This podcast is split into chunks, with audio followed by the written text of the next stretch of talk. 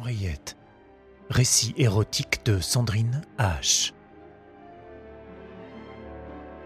La promesse. Occupés à leur bonheur insouciant, les deux époux ne virent pas s'accumuler les nuages autour d'eux. Au début du mois d'août, ce fut la guerre. Petit matin du 3 août, Charles avait fait l'amour à Henriette, doucement, comme un époux à son épouse. Puis il était parti. Il avait dit Je reviendrai bientôt. Bientôt signifia dans très longtemps. On rangea les canaux dans la remise, on condamna deux pièces du rez-de-chaussée et deux chambres à l'étage, et finalement la chambre du milieu. On congédia la vieille voisine. La bonne voulut rester, on diminua ses gages. Le travail à la boutique augmenta. Lucie était retournée auprès de sa mère pour l'aider à la ferme. La vieille Madame Mercier s'inquiétait pour son neveu, le fils unique de son frère. Elle n'avait pas d'enfant et toute son affection s'était reportée sur celui-là. Elle ne dormait plus. Elle renvoya également la jeune fille pâle qui ne lui était plus d'aucun réconfort. Les moulins de la ville devaient fournir plus de farine pour alimenter les troupes. On tripla les effectifs constitués presque uniquement de femmes. Henriette se rendit à la minoterie la plus proche de chez elle, deux fois la semaine après son travail ordinaire. Elle se présenta aussi à l'hospice où les premiers blessés arrivaient, proposant ses services de novice. Mais elle eut des nausées. Au jardin, elle s'épuisait, tourmentée par cette envie de vomir qu'elle prenait pour un trop grand chagrin. C'est la bonne qui lui dit, un matin qu'elle avait encore refusé de manger. Il faut manger, dans votre état, quel état? Mais vous attendez un bébé, ma choupinette. Vous l'aviez donc pas compris? Enceinte? C'est vrai qu'elle ne saignait plus. Elle croyait que son corps malade de la séparation s'était refermé sur lui-même, refusant tout échange avec le reste du monde. Elle n'avait su déchiffrer ce qui lui paraissait impossible. La vie ne peut pas s'imposer ainsi quand la mort menace. Son corps n'aurait pas dû avoir le temps de s'occuper d'autre chose que de survivre. La solitude ne pouvait s'encombrer de cette présence envahissante et muette. Charles n'était pas là. Et ce qui aurait dû être leur bonheur à tous deux était une peur supplémentaire. Un enfant. Un enfant venait grossir en elle, lui prendre son souffle, sa force, ses ressources. Son corps sonnait creux, creusé en son milieu, déplacé de son centre vital. Elle se sentit abandonnée, désespérée, sa mère vint la voir, mais ne resta pas longtemps, occupée qu'elle était elle-même par la survie de son village vide de ses hommes et par son aide aux cousines déjà chargées de nombreux enfants. Vint enfin la première permission de Charles.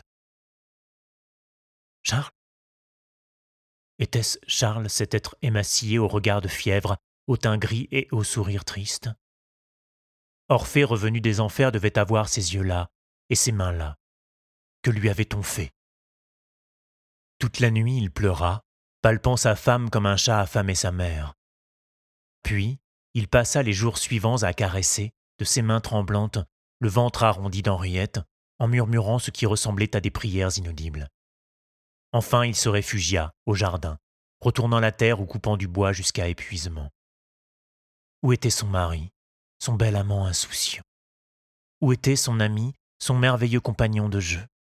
Où était l'envie, le désir, l'espérance? Ils marchaient aussi longuement au bord de l'eau, au bras l'un de l'autre, silencieux. Parfois, ils disaient quelques mots, comme sortis d'un rêve sombre. On n'avance à rien, terrés comme des taupes, avec toute l'eau sale qui dégouline dans le cou et les godillots. À chaque offensive, on en perd la moitié. Ils explosent ou se font enterrer vivants. Tout ça pour revenir au point de départ. On est déjà tous morts de toute façon. Et toi, comment fais-tu pour être aussi vivante? Elle ne faisait rien, justement, étonnée toujours de respirer encore, étonnée surtout de voir son corps s'épanouir malgré elle, se gorger de vie malgré tout. C'est à Charles maintenant qu'elle aurait voulu donner cette vie, qu'il avait placée en elle. Si elle pouvait mettre son mari à sa place dans son ventre, le garder au chaud jusqu'à ce que cette étrange guerre finisse, et le mettre au monde au printemps refleuri. Si Charles pouvait revenir en elle, encore, la rejoindre au creux de sa chair, l'éclairer à nouveau et lui porter sa chaleur. Si, dans ses yeux, elle pouvait enfin lire la gourmandise et la lubricité et non plus cette vague terreur et cet appel de noyer. S'il pouvait s'apaiser pour dormir enfin, si elle pouvait le sauver. Mais comment? Un matin, la veille de repartir, il était assis dans la cuisine et la regardait pétrir la pâte à pain sur la lourde table. Elle manipulait la pâte molle et blanche enduite de farine, la tournant et retournant, et lui mettant de belles claques, comme à de grosses fesses rebondies. Il rompit le silence. Le lieutenant-colonel me fait des avances. Elle ne le regarda pas, mais suspendit ses gestes. Elle garda le silence, lui marquant ainsi qu'elle voulait qu'il continue sa confidence. Il dit que si j'acceptais, il me ferait retirer du front. Je servirais à l'arrière, à l'intendance. Henriette sentit un espoir fou monter en elle. Charles pourrait ne pas mourir. L'enfant pourrait avoir un père. Quelqu'un peut sauver Charles. Elle passa le dos de sa main sur son front pour relever une mèche. Elle ne le regardait toujours pas, elle dit. Il faut accepter, Charles. Je ne suis pas un lâche. Et lâche celui qui abandonne femme et enfant. Je me suis déjà prostituée pour cette maison et. Henriette venait de gifler Charles. Elle en eut mal à la paume. Interdit, il la regarda, la main sur sa joue enfarinée. Henriette le toisait maintenant. Elle hurla. Ce n'était pas de la prostitution. Ne salis pas ce que nous avons fait. Ne salis pas cet homme. Ne le salis jamais. Ne vois-tu pas ce qu'il a fait pour nous? Il nous a mariés, Charles. Mieux qu'aucun monsieur le maire ou monsieur le curé. Il nous a mariés et pour protéger notre amour, il nous a donné cette maison. Qui te parle de prostitution quand on parle d'amour? Qui le fait? Qui parle de prostitution quand je te parle de la vie? Si on nous a mariés, Charles, ce n'était pas pour que tu meurs juste après. C'était pour que tu vives. Tu comprends ça? Tu le comprends ou tu ne le comprends pas? Je veux que tu vives le bébé avec moi, je veux que tu vives ou bien je meurs avec toi. Si tu n'acceptes pas la proposition du lieutenant-colonel, alors sortons d'ici tout de suite et allons nous jeter dans la Seine. Si tu ne me promets pas maintenant d'accepter, alors il faudra aller me repêcher dans le fleuve cette nuit même. Si tu ne te sors pas de cet enfer, Charles, alors tu n'as plus ni femme ni enfant. Parce que plus rien n'aura plus de sens, je n'ai pas appris à t'aimer pour devenir ta veuve. Dans cent ans peut-être, mais pas maintenant. Je veux que tu sortes vivant de cette guerre. Je veux que tu vives, que tu me refasses l'amour, que tu...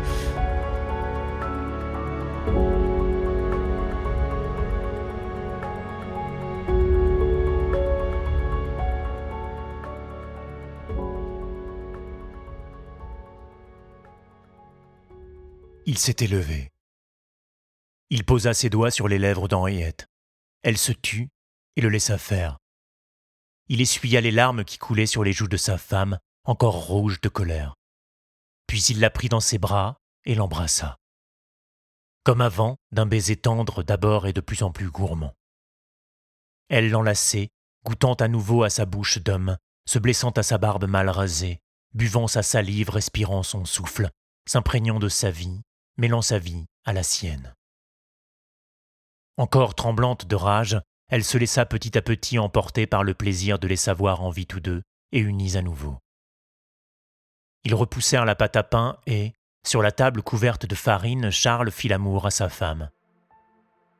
Doucement. La surprise de son vagin fut presque douloureuse. Avait-il été trop longtemps fermé et oublié? Ou était-ce la lourdeur de son ventre qui rendait la sensation plus violente? En tout cas, Henriette se crut redevenue vierge. Toutes les perceptions semblaient nouvelles. Les jambes relevées sur les épaules de son homme, elle le sentait, appuyé sur son ventre, aller et venir en elle, lui brûler le vagin, battre ses fesses de ses testicules doux et tièdes. Elle respirait par la bouche qu'elle gardait entr'ouverte. Étrangement silencieux, ils ne se quittaient pas des yeux, ne voulant pas rompre ce fil tendu entre eux. Charles lui faisait l'amour en silence, les yeux rougis de larmes. Charles revenait en elle, lentement, son regard planté dans le sien, intensément, répondant à son appel impérieux. Je veux que tu vives, Charles, disait-elle en silence. Je vivrai si tu le veux, répondaient les yeux de Charles. Promets-le-moi, je te le promets. Promettez les larmes dans les yeux de Charles.